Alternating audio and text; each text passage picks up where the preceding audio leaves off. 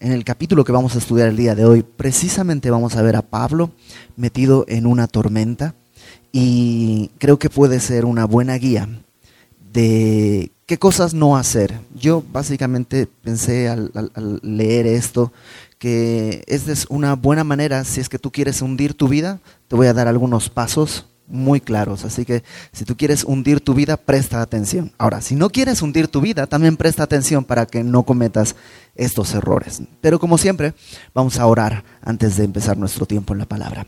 Señor, gracias por tu palabra, por la misericordia con la que tú nos sostienes día a día. Gracias porque no has permitido que aún el día de hoy estamos acá, Señor, no nos has permitido alejarnos y queremos el día de hoy venir a tu palabra y escuchar tu, voz y entender tu voluntad y ponerla por obra. Y todo, Señor, lo pedimos, sabiendo que ese es tu deseo, dirigirnos y conformarnos a tu imagen. En el nombre de Jesús, Señor. Amén.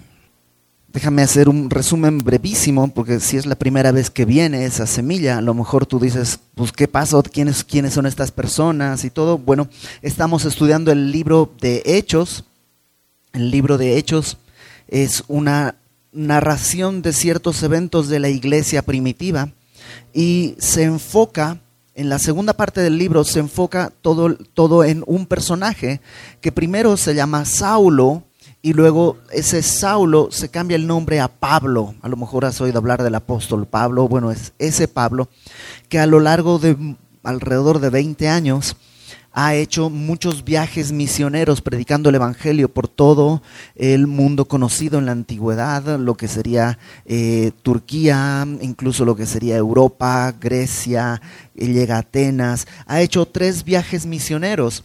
Pero al final de su último viaje misionero, al llegar a Jerusalén, está envuelto en una serie de acusaciones.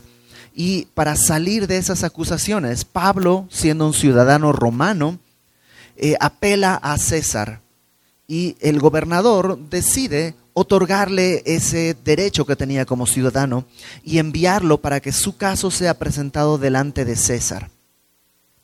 Y mm, ahí estamos. Pablo está, ya ya lleva dos años preso en Cesarea y de ahí va a partir hacia Roma para ser juzgado por el emperador que el emperador, en este caso, era eh, el, emperador romano, un emperador que no es alguien que em, teme a Dios, un emperador no es alguien que busca la voluntad de Dios, pero ahí es como la manera en la que Dios está llevando a, Pablo hasta Roma para cumplir su propósito de predicar también ante reyes y ante gentiles. Capítulo 27.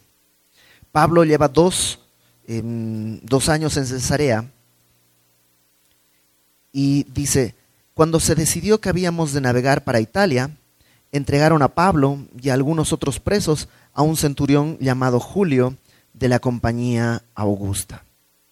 Ya está decidido que van a salir y lo, lo, encargan, digamos, a un centurión. Eso quiere decir que había por lo menos 100 soldados romanos. Un centurión comandaba 100 soldados. Y este centurión se llama Julio. Eh, Ricardo, hay una, en la carpeta de, mapas que tenemos, hay un mapa a colores sobre el último viaje de, Pablo, si lo puedes ir buscando, por favor. No, podría servirnos, pero hay otro, si lo encuentras en el escritorio, está. Em, dice, embarcándonos en una nave adriamitena que iba a tocar los puertos de Asia, zarpamos estando con nosotros Aristarco, macedonio de Tesalónica. En el versículo 2 lo que notamos claramente es que Pablo está ahora acompañado de Lucas.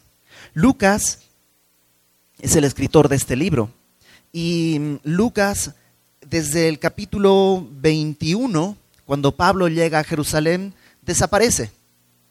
Por dos años Lucas no ha estado con Pablo, pero ahora cuando Pablo va para Roma, lo que dice es, nos embarcamos, no está hablando de él incluido. ¿Qué pasó en esos dos años en los que Lucas desaparece de la vida de Pablo? Probablemente, no lo sabemos a ciencia cierta, pero probablemente Lucas estuvo investigando por toda la zona para escribir lo que conocemos como el Evangelio de Lucas.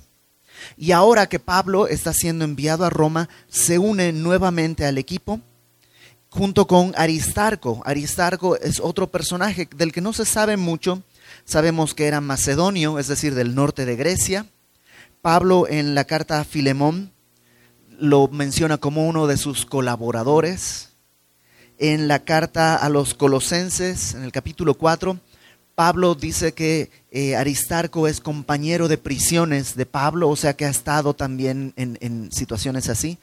En Éfeso, cuando hubo, no sé si recuerdas, todo este alzamiento de la ciudad, porque el, orfebre em, hace todo un, relajo con el sindicato para acusando que Pablo está a punto de quebrar a todos los, los orfebres que hacían templecillos de Diana. Uno de los que toman para, para llevarlo al teatro, para, pues casi casi para lincharlo, es precisamente Aristarco.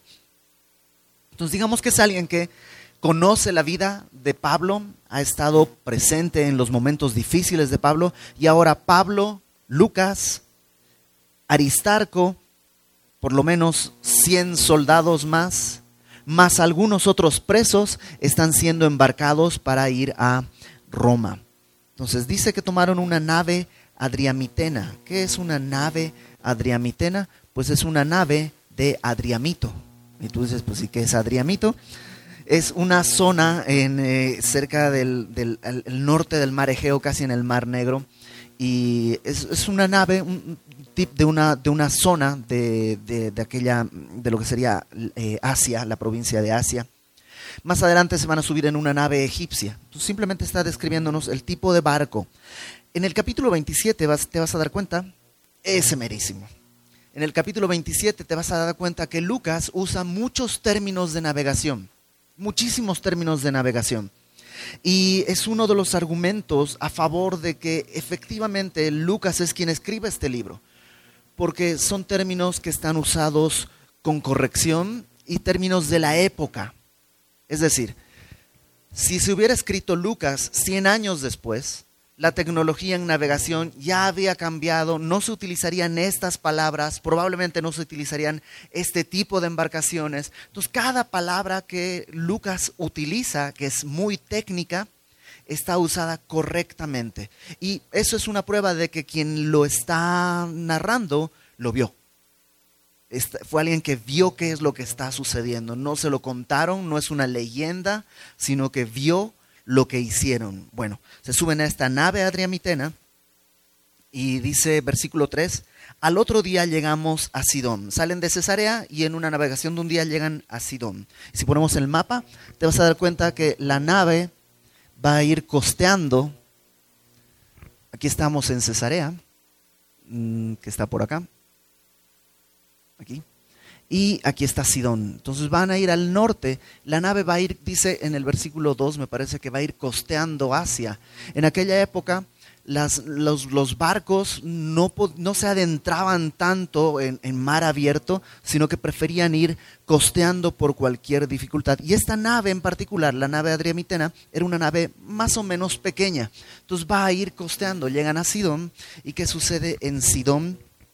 Dice que Julio, el centurión que está comandando a todos los presos que están yendo con Pablo, dice, tratando humanamente a Pablo, le permitió que fuese a los amigos para ser atendido por ellos. Eso es impresionante, porque Pablo es un preso. O sea, Pablo no es un turista, es un preso. Es distinto de los otros presos, porque los otros presos que están yendo con Pablo probablemente ya están condenados están yendo a Roma a lo mejor para ser arrojados en el circo a las fieras o como gladiadores o, o a ser decapitados, pero ya son presos condenados. Pablo es un preso que no tiene condena, está yendo a ser enjuiciado recién. Pero a pesar de eso es un preso. Lo increíble es que el centurión lo que le dice a Pablo es, pues Pablo, vamos a estar aquí un tiempo, si quieres salir a que te atiendan tus amigos, a visitarlos, ve, nada más no te olvides que tengo que llevarte a Roma, entonces regresas cuando nos tengamos que ir. ¿Y qué carácter tendría Pablo para ganarse la confianza del centurión tan rápido, de modo que le concediera este privilegio de bajar del barco, aunque sea ahí cerquita al muelle, para ser atendido. Yo creo también tiene que ver con que Pablo no sabe lo que va a venir, pero Dios sí. Y antes de enfrentarse a la prueba que viene, Dios le permite tener comunión con la iglesia, comunión con hermanos en Cristo.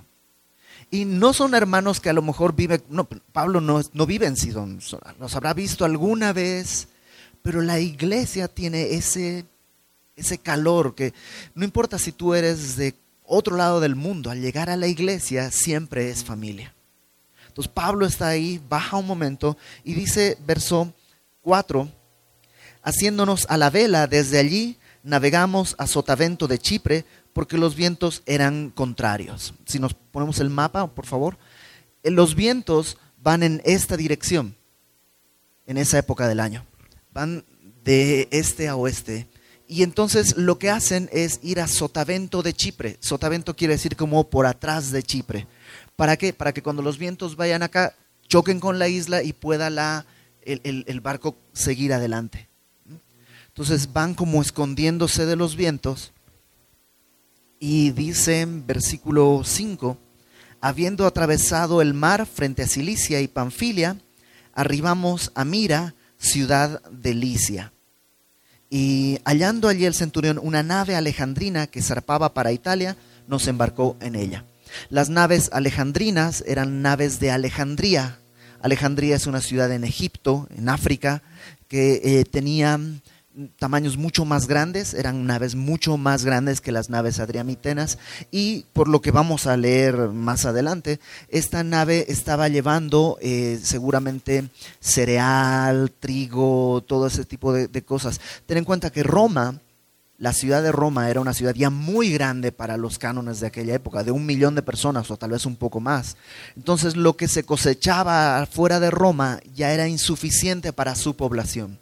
¿Qué es lo que se hacía entonces? Pues se importaba trigo o cualquier otro cereal de otros lugares. Uno de los lugares que más eh, tenía y producía esto era precisamente, eh, era precisamente eh, Egipto y Egipto era como el granero de Italia. Entonces desde ahí salían naves muy grandes cargadas con mucho cereal, con mucho trigo. Y estas naves pues tenían la posibilidad por su tamaño de adentrarse un poco más en mar adentro. Entonces ahí en, Mira, Julio encuentra esta nave alejandrina y sube a todos, a todos los que estaban viajando, los sube, cambian de barco para poder ya hacer un, salto más grande y no ir costeando todo hasta Italia. Versículo 7 dice, navegando muchos días despacio y llegando a duras penas frente a Nido, porque nos impedía el viento, navegamos a Sotavento de Creta frente a Salmón. Si podemos poner el mapa. Pablo está describiendo que ya vino por acá, por aquí viene el cambio de nave y eh, tratan de ir por acá a Sotavento de Creta. Van, van, a venir, otra vez, los vientos vienen así, entonces vienen como escondiéndose, aquí está Salmón, y van a hacer este, este giro para llegar aquí está Buenos Puertos, que es el siguiente lugar donde llegan. Dice versículo 8, costeándola con dificultad llegamos a un lugar que llaman Buenos Puertos que eh, el día de hoy Buenos Puertos se llama Caloy Limenes. Si estás buscando un lugar para vacacionar en la costa así, la costa griega maravillosa, Caloy Limenes, las fotos, por lo menos en las fotos se ve increíble. El día de hoy. En aquella época todavía no era un lugar así. Se llamaba Buenos Puertos, pero no necesariamente era un lugar muy bueno para estar ahí y dice, cerca del cual estaba la ciudad de Lacea. Verso 9, y aquí comienza lo, lo verdaderamente dificultoso dentro de la navegación. Hasta acá, si te das cuenta, han tenido vientos contrarios, han tenido dificultades, pero han podido seguir avanzando. Ya están en Creta. Verso 9. Habiendo pasado mucho tiempo, todo esto que debía haberles tomado probablemente unos cuantos días o a lo mejor una semana, se ha convertido en algo muy largo por estar en viento contrario. Cuando estaban en viento contrario, las naves de aquella época tenían que ir como zigzagueando, porque se podía ir a un barco a vela, podía ir con el viento contrario medio zigzagueando. Pero eso hace que la navegación tarde muchísimo más. Entonces había pasado mucho tiempo y siendo ya peligrosa la navegación por haber pasado ya el ayuno, el ayuno al que se refiere Lucas es el día de Yom Kippur. El día de Yom Kippur en, el calendario judío es el día de la expiación de Israel y cae para nosotros en septiembre, octubre. Eso quiere decir que ya estamos muy cerca del otoño y el invierno.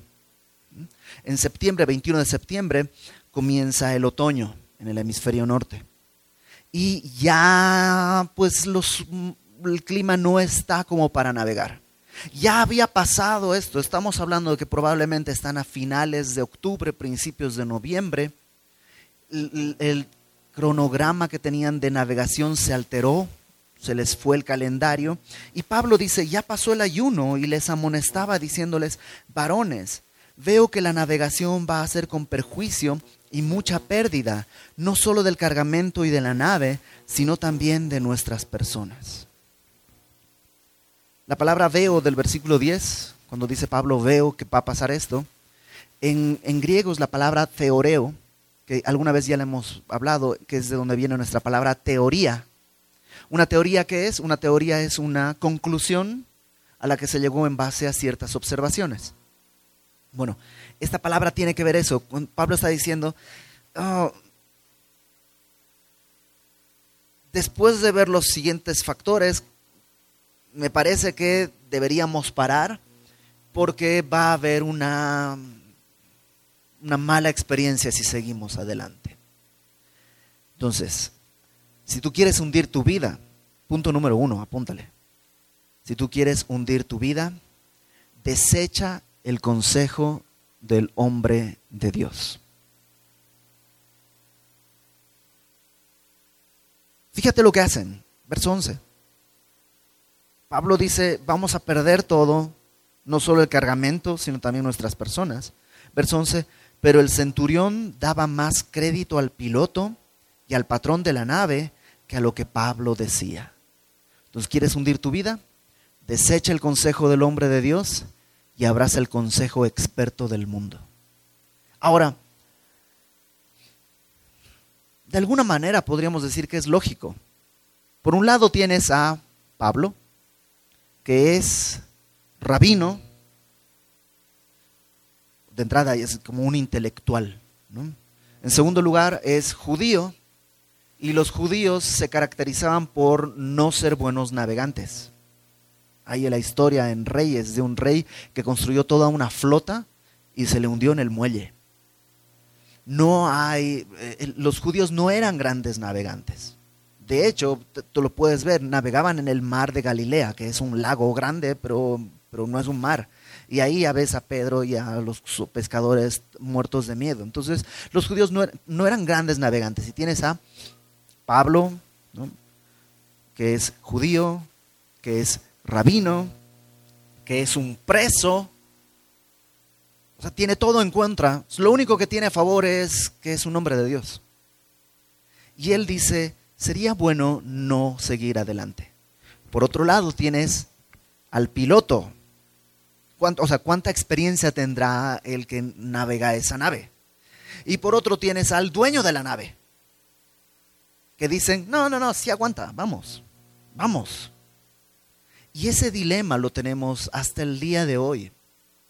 La sociedad tiene expertos en todo, expertos en conducta, expertos en psicología, expertos en economía, expertos en manejo de finanzas y empresas. Y tú tienes dos opciones, creerle a esos hombres o creerle a lo que Dios dice.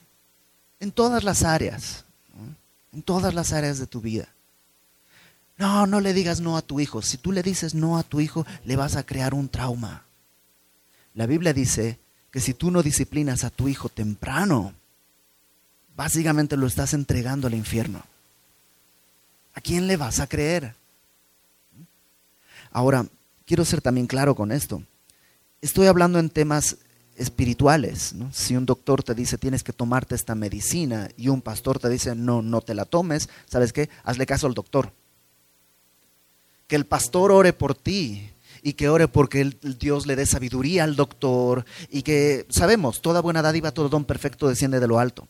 No cura la medicina, cura Dios a través de la medicina. También Dios puede curar sin la medicina, sí, es cierto.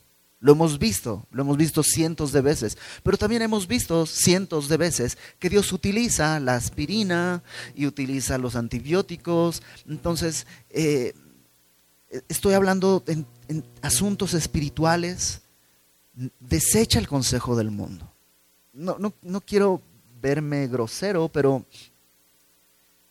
hay muchos programas el día de hoy en la tele y en la radio que invitan a expertos a decirte cómo educar a tus hijos, cómo debes hacer esto, cómo debes hacer aquello. Desecha eso. Deséchalo por completo. Abraza lo que Dios te quiere decir. El Salmo 1 dice, bienaventurado el varón que no anduvo en consejo de malos. Ahora, ¿quiénes son los malos? Pues según Romanos 3, todos. No hay bueno ni aún uno. Entonces cuando dice desecha el consejo de malos, no está hablando de narcotraficantes, secuestradores, no, el consejo humano. Bienaventurado el varón que no anduvo en consejo de malos, ni en camino de pecadores, ni en silla de escarnecedores ha sentado, sino que en la ley de Jehová está su delicia. Será como árbol plantado junto a corrientes de aguas, que da su fruto en su tiempo, que su hoja no cae, y todo lo que hace prosperará. Abraza profundamente el consejo de Dios y desecha eh, el consejo humano para este tipo de decisiones. Ahora, también hay consejo humano en las iglesias. Pues no te estoy diciendo hazle caso al pastor. Hazle caso al pastor si el consejo que te está dando es bíblico. ¿Y cómo voy a saberlo? Pues precisamente si estamos definiendo el destino de mi espíritu eterno, de mi vida eterna, ¿no crees que es algo que debo estar muy involucrado? Claro que sí. Yo tengo que estar en la palabra para que cuando me diga mi pastor, creo que tienes que hacer esto, creo que tienes que dejar aquello, yo pueda checar y decir, oh, sí es cierto, Dios me había estado hablando de eso mismo. Por eso cuando un pastor te da una consejería, lo primero que te va a preguntar es, ¿y qué te dijo Dios? No, pues no sé. Ah, pues entonces ve y pregúntale primero. Porque te estás equivocando. Yo no te puedo decir qué hacer. Yo te puedo decir si lo que tú crees que estás haciendo es bíblico o no. En eso te puedo ayudar. Pero yo no puedo dirigir tu vida porque en este barco solo cabe un timón. Entonces, otra vez, si tú estás pensando cómo hundir tu vida a propósito de medio año, cómo hundir mi vida, número uno, desecha el consejo del hombre de Dios y abraza el consejo experto del mundo. Versículo 12. Ahí va el segundo paso sobre cómo hundir tu vida. Siendo incómodo el puerto para invernar, es decir, se llamaba Buenos Puertos, pero era incómodo el puerto para invernar, la mayoría acordó zarpar también de allí, por si pudiesen arribar a Fenice puerto de Creta que mira al nordeste y sudeste e invernar allí. la segunda manera de la que puedes hundir con toda certeza tu vida es, fíjate, dicen, era incómodo el puerto para invernar. Era incómodo. Pues sí, no había todas las instalaciones, iban a tener que quedar en el barco, pero si nos vamos a Fenice, allí hay tabernas, hay bares, pues, y aquí está incómodo. ¿Sabes cómo vas a arruinar tu vida? Busca tu comodidad. Sé el centro. Sé el centro tú de todo, busca tu comodidad, enfócate en ti y entonces créeme, vas a arruinar tu vida. Y si eres padre de familia, probablemente vas a hundir a tu familia entera. La Biblia no habla de buscar tu comodidad, todo lo contrario. El Señor Jesús dice, si alguno quiere ser mi discípulo, niéguese a sí mismo, tome su cruz cada día y sígame. Acerca de la comodidad, cuentan la historia de un hombre que le decía, Señor, estoy inconforme con mi casa, no me gusta, mi ropa ah, no es de marca, mi coche ah, ya hace ruidos, mi barrio y, necesito y necesito, y quiero más comodidad y más y más y esto y esto. ¿Cuál es la respuesta? Y que Dios le dijo, la respuesta es esta, comodidad. Y el hombre dijo, ¡Ah! ¿comodidad? No, no, no, no, comodidad.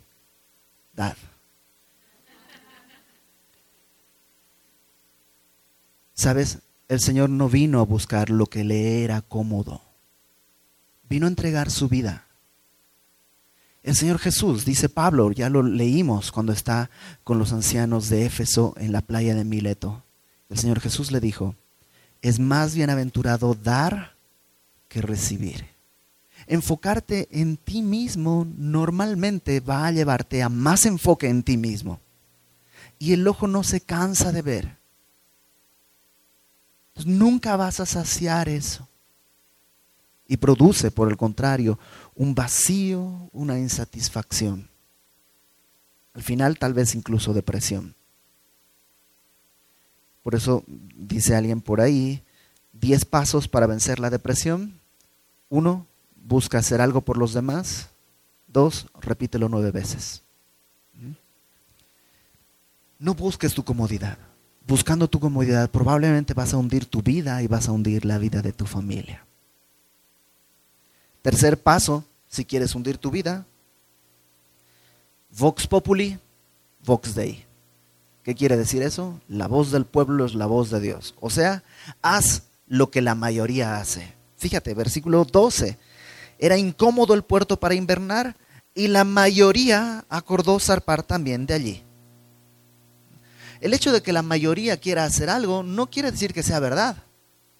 Nomás quiere decir que la mayoría quiere una cosa incluso en las iglesias cristianas, el hecho de que la mayoría haga algo no quiere decir que es lo correcto. Creo que se los dije la semana pasada. Facundo Cabral decía, come hierba, millones de vacas no pueden estar equivocadas. Pero la realidad es que sí. La mayoría solo define lo que la mayoría dice. La sabiduría popular a veces es sabia, pero otras veces nomás es popular. Entonces no busques lo que la mayoría diga, sino lo que la palabra enseña, aunque no sea popular. Aunque en otros lugares te digan, ay, es que eso no. ¿Sabes qué? Busca la palabra, aunque no sea popular. Verso 12 también, el cuarto paso para hundir tu vida. Número uno, desecha el consejo del hombre de Dios. Número dos, busca tu comodidad. Número tres, sigue la mayoría. Número cuatro, impaciencia. Dice, la mayoría acordó zarpar también de allí, por si pudiesen arribar a Fenice, puerto de Creta que mira al nordeste y sudeste, e invernar allí. Ay, que esperar aquí.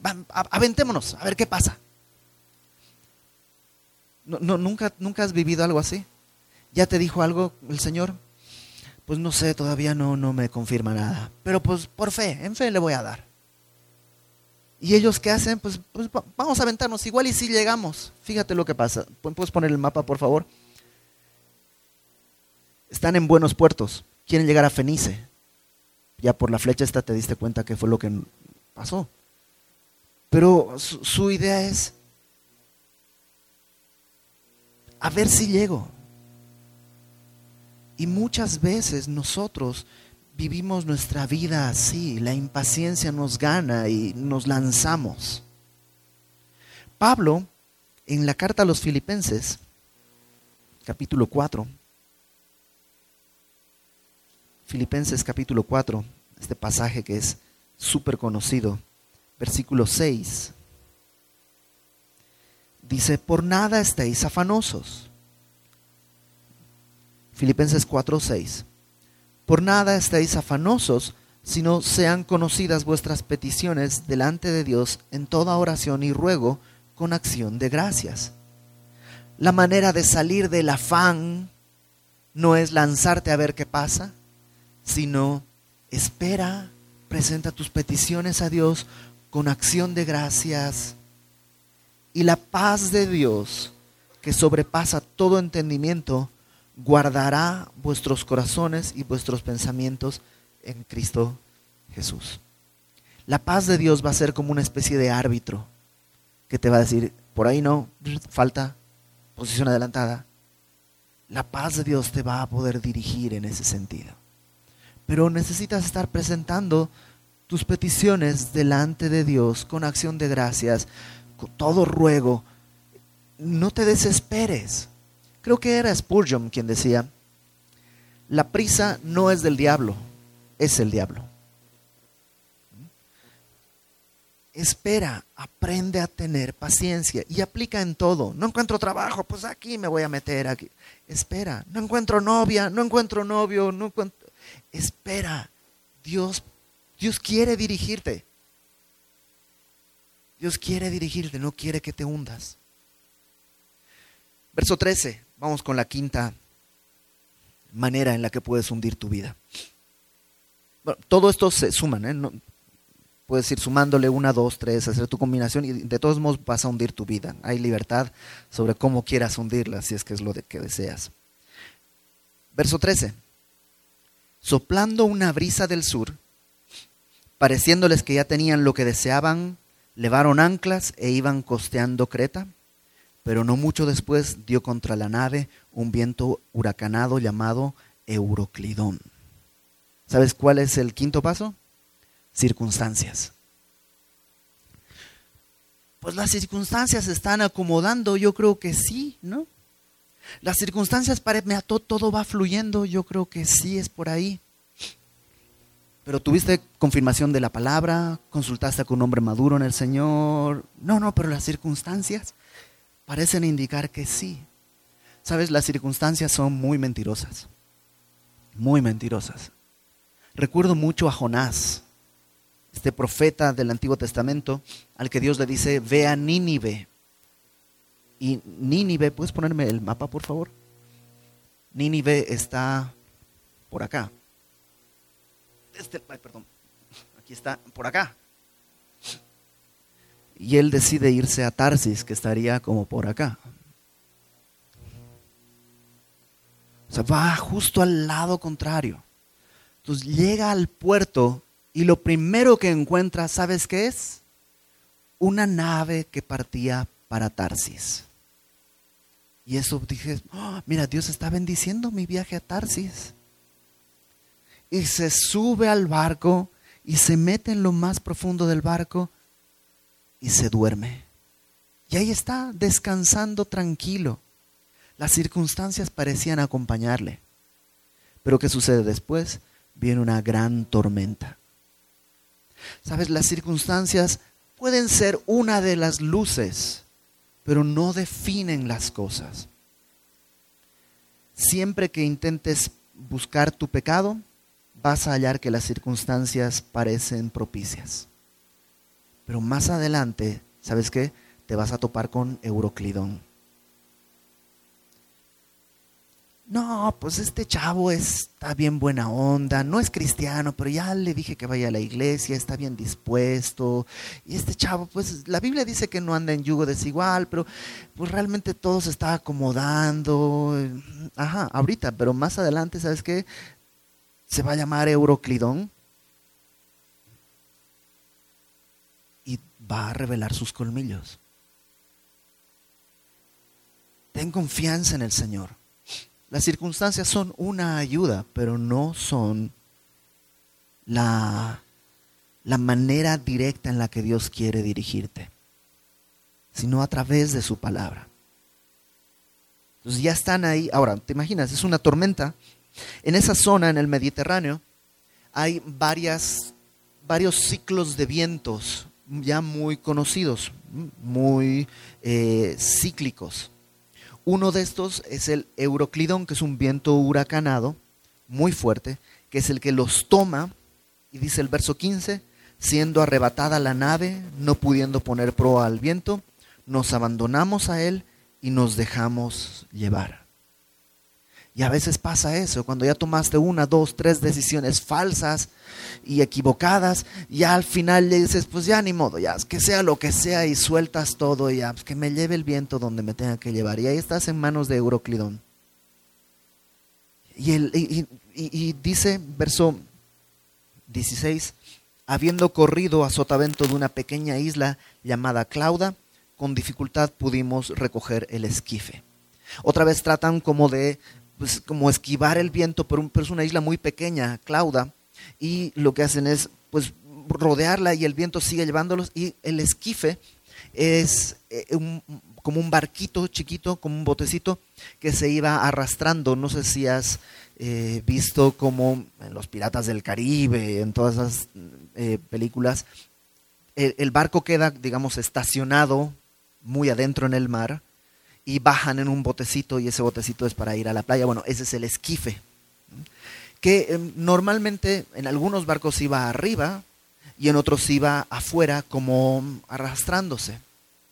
En este caso lo tenían atrás como remolcado. El problema es que con tanto viento el esquife podía funcionar como una especie de, pues, de piedra que podría estrellarse contra el barco y se rompía el esquife y se rompía el casco del barco y podrían hundirse. Entonces lo que hacen es, pues a duras penas lo agarran, lo recogen y dice, si te das cuenta, eh, versículo 16, con dificultad pudimos recoger el esquife. ¿Quién está escribiendo? Lucas. Lucas es un doctor. Entonces, él no es marinero, pero están en tanta, o sea, ten en cuenta la tempestad, el problema que le dicen a Lucas, tú, recoge el esquife. ¿El qué? El esquife. Pues, ¿cómo, ¿Cómo se hace eso? ¿Qué? Lucas no sabe, pero es tanta la desesperación que a él lo ponen a recoger el esquife, suben el esquife a bordo y una vez subido a bordo usaron de refuerzos para ceñir la nave.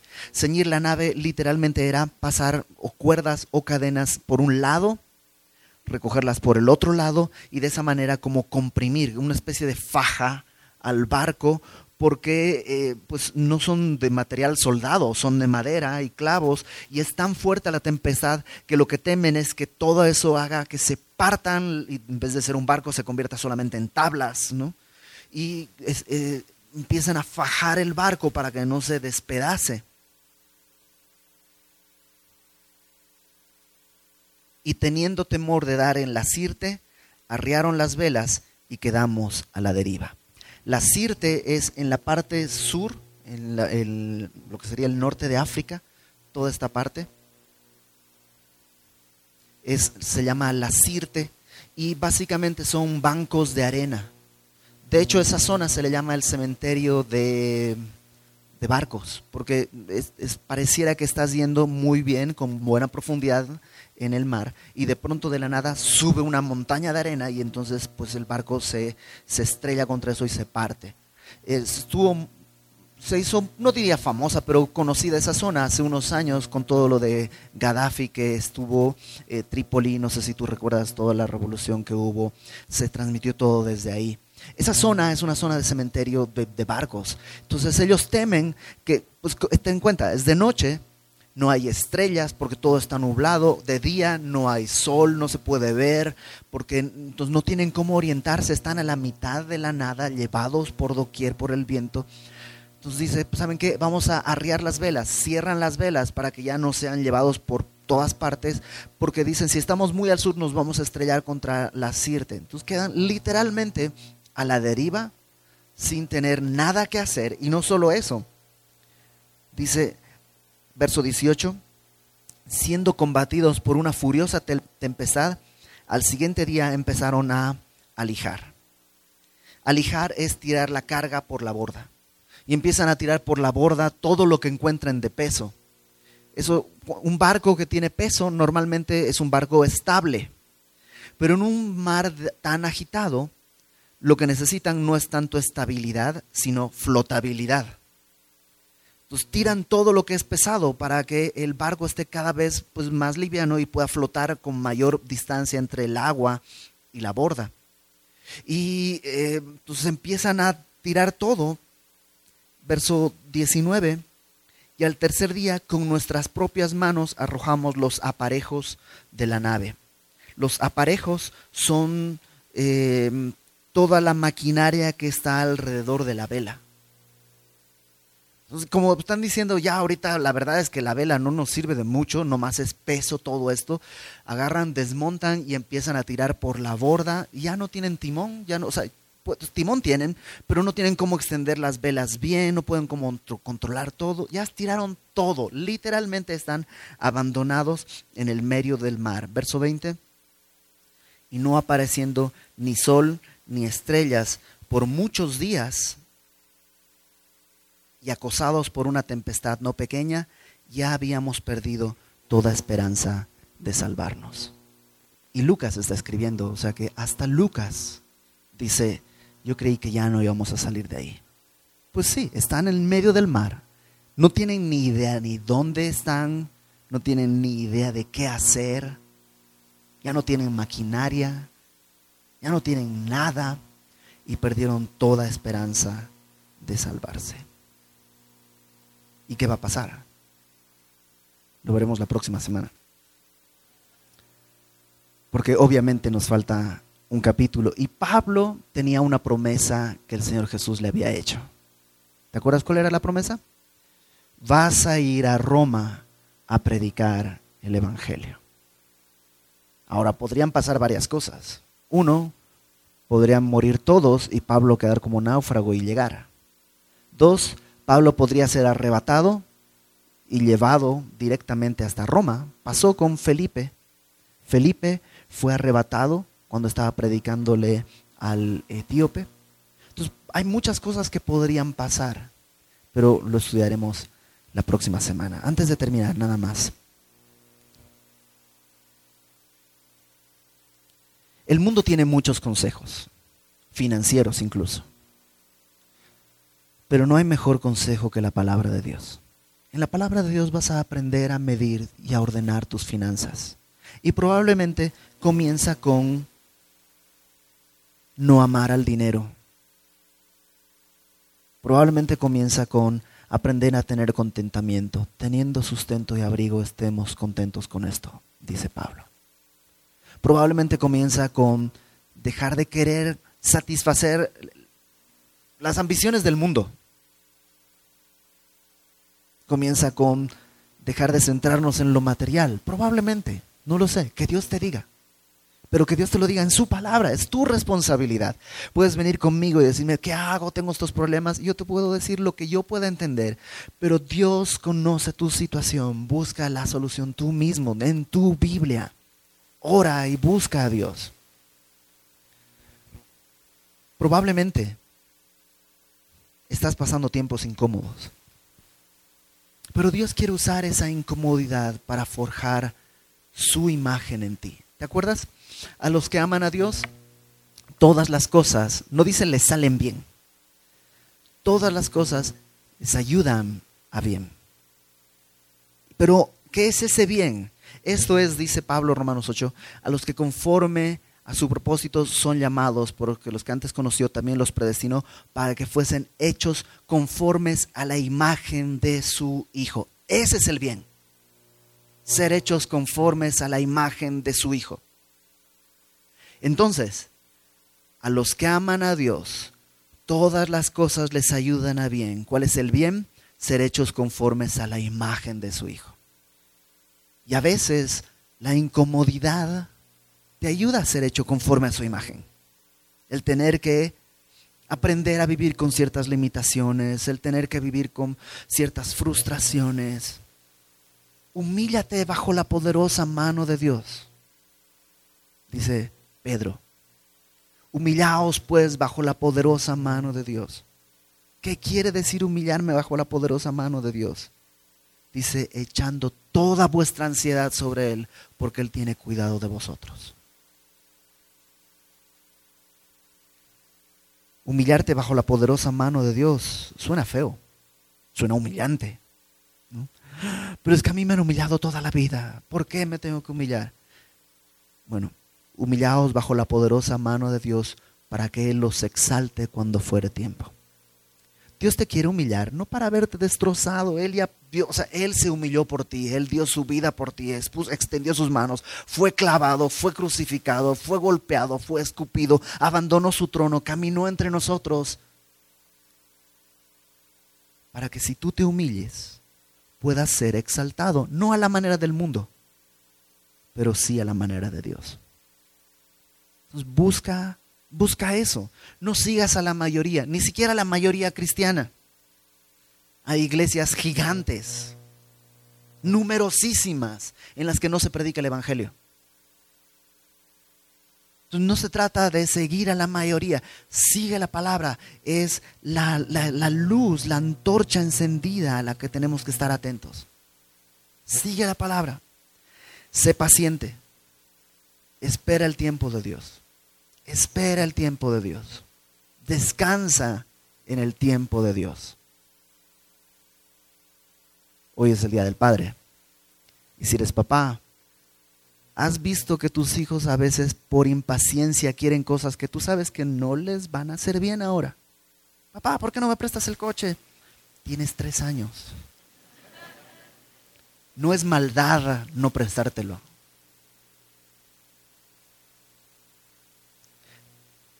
Espera el tiempo de Dios. Ten paciencia. Al final de cuentas, esperar toda la vida, aunque sea toda la vida, dice la palabra que esta vida es como neblina que se aparece por un poco de tiempo y luego se desvanece. Y después va a salir el sol de justicia. Vamos a estar delante del Señor toda la eternidad. Espera el tiempo de Dios ten paciencia y ten cuidado con las circunstancias. A veces las circunstancias son buenas y son una buena indicación, pero no es lo único. No es lo único. Es simplemente una de las luces que te pueden indicar. Tengo que confirmar bien, mi esposa es piloto de aviones. Entonces, eh, hay una cosa con las luces a la hora de aterrizar, tres luces que están en la pista, pero la verdad es que no recuerdo muy bien cómo era la cosa. La próxima semana les cuento bien. Pero eh, cuando estás aterrizando un avión, hay tres, tres marcas que te ayudan a ver si estás volando a buena altura para aterrizar. Las circunstancias pueden ser eso, una de esas marcas, pero no es la más importante. Busca al Señor, busca el consejo de Dios confía en su palabra, espera, ten paciencia y sabes, Dios te va a llevar a buen puerto. Vamos a orar. Señor, tú conoces nuestra situación, tú conoces, Señor, nuestra angustia. A lo mejor alguien acá, Señor, ha tomado malas decisiones escuchando el consejo del mundo, caminando en impaciencia, guiado por las circunstancias, abandonando tu consejo, Señor. Pero aún el día de hoy, tú dices, seguimos a tiempo. No es tarde, queremos enderezar nuestra vida.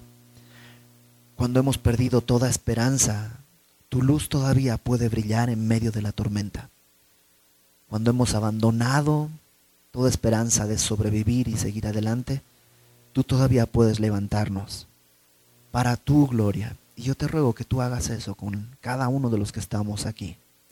Si alguien tiene el corazón dolido, si las circunstancias han estado difíciles, si la vida ha sido una tormenta desde hace tantos años, el día de hoy trae consuelo, dirección y paciencia. Que podamos confiar en tu amor, que tú no estás distraído ni has olvidado a tus hijos, que todas las cosas están sucediendo para buscar ese bien, el ser hechos conformes a la imagen de tu Hijo. Y te pedimos esto sabiendo que nos escuchas, que no hablamos al aire, Señor, no estamos locos. Tú estás aquí entre nosotros para traer todo eso, consuelo, dirección, propósito, disciplina. Glorifícate. Te rogamos, Señor, glorifícate en nuestras vidas. No nos sueltes. Y esto sabemos que podemos pedirlo porque lo pedimos en el nombre de nuestro Señor Jesucristo. Amén.